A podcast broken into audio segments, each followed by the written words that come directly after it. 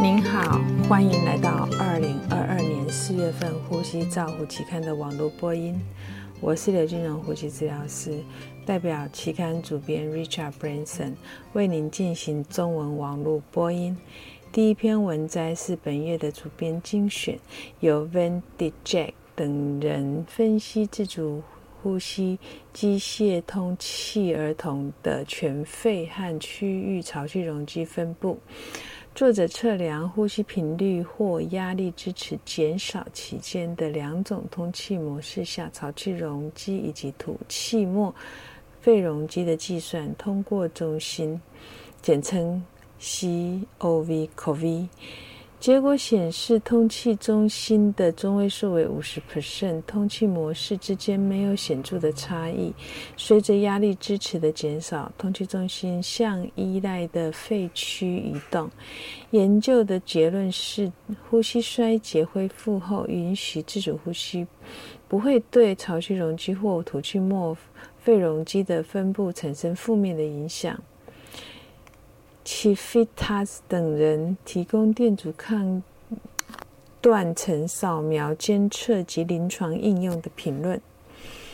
第二篇文摘是由 Hanois 等人研究九名接受生理盐水雾化治疗吸入。减轻雾气粒子扩散到环境中的装置的研究。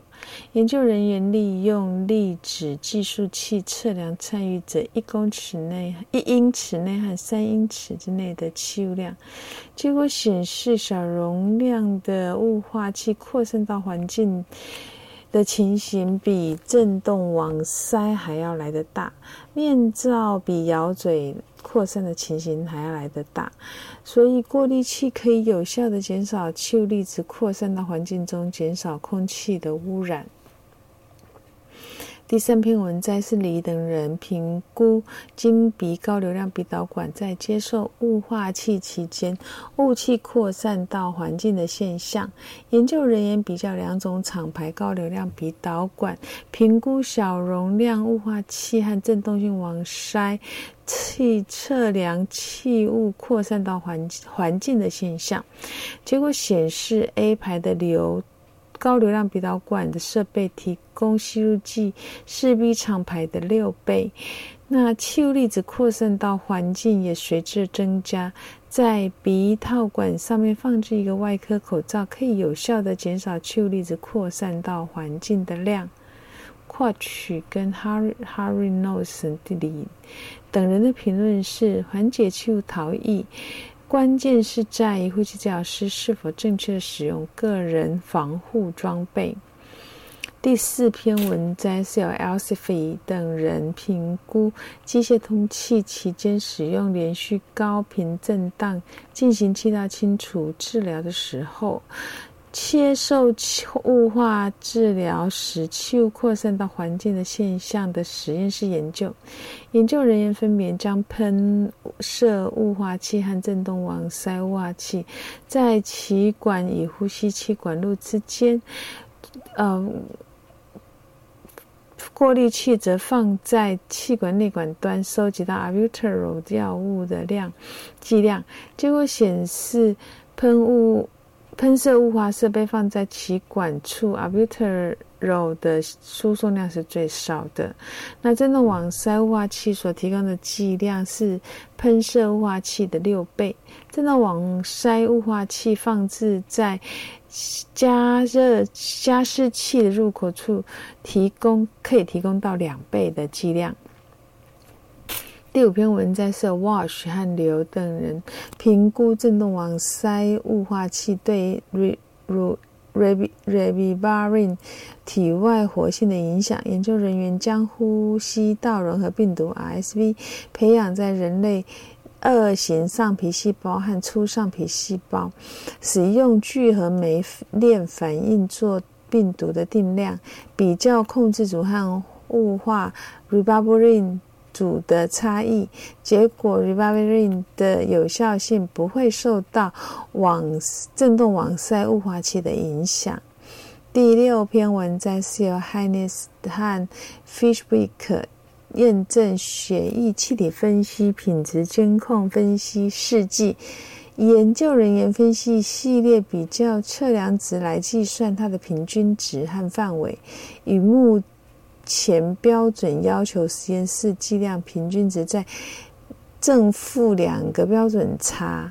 之内的差异，研究发现制造商报告的值比他所要求的两个 SD 阈值还要来得宽，所以实验室需要在验证制造商所提供的品质监控的真那个有效性。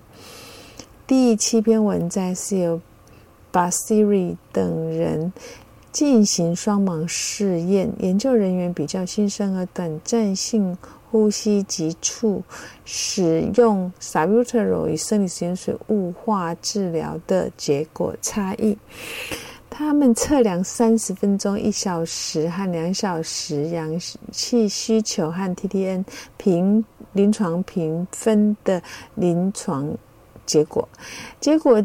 研究的结果是，接受 s a b u t e r o 治疗的新生儿氧气需求量比较少，那呼吸支持持续时间也比较短，但是在住院时间的长短和不良事件以及其他措施上面并没有显著的差异。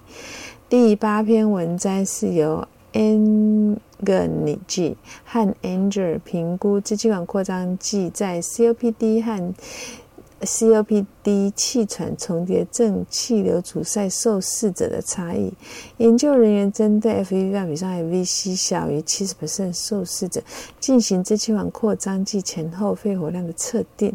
研究的结论是没有支气管扩张剂测量的情况下进行肺活量测定可能会导致气喘 COPD 重叠错误分类和 COPD 的过度诊断。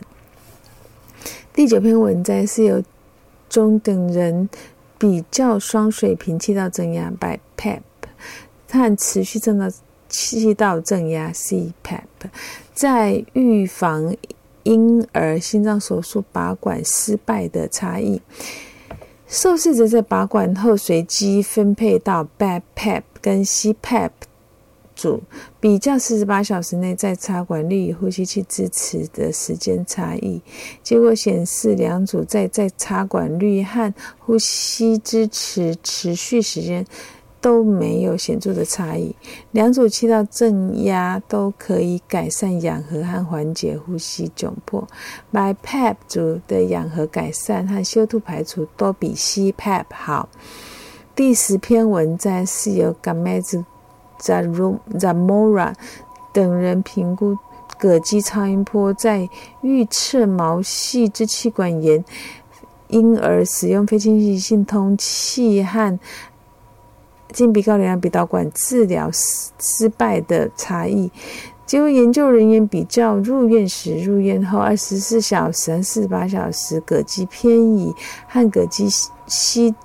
气呼气时间膈肌增厚的分数的变化，结果研究发现，膈肌增厚分数的超音波评估是可以用来预测 BiPAP 和 High Flow Nasal Cannula 的失败的治疗失败的因素，但是它不能预测是否需要机械通气。第十一篇文章是由 Wills 等人回顾。性审查阻塞性睡眠呼吸暂停 （OSA） 的儿童多导睡眠监测 （PSG） 的低抬萃低定的现象。研究发现，大多数受试者的医嘱是使用自动低定的 PEP，而 PSG 之低定之后，七十八 percent 改为 PEP 治疗。然而，低定之后。并没有增加它的依从性，所以研究的结论是：虽然 PSG 可以低低定可以优化设定，但是这一项并不能够提高病人的依从性。第十二篇文章是由 Ber Berlin 等人对于俯卧位在非插管的 COVID 病人受试者的系统性评价。那结果显示，俯卧位是可以改善气体交换、降低死亡率和插管率。但是这些发现是在前瞻性研究中心得到的证实。第十三篇文摘是由 Strap 等人对于血管内气体交换技术进行叙述性的评论。以上是二零二二年四月份《呼吸照护》期刊的中文网播，由中国医药大学附设医院呼吸治疗科刘金荣呼吸治疗师。翻译与播音，朱嘉诚呼吸治疗师的修稿与审稿。如果你想进一步的了解原文的内容，或者是过去的议题，请您上美国呼吸照护期刊网站 www 点 r c j o u r n a l 点 c o m。你也可以借由网络的订阅，自动收到未来的网络播音议题。谢谢您的参与，再见。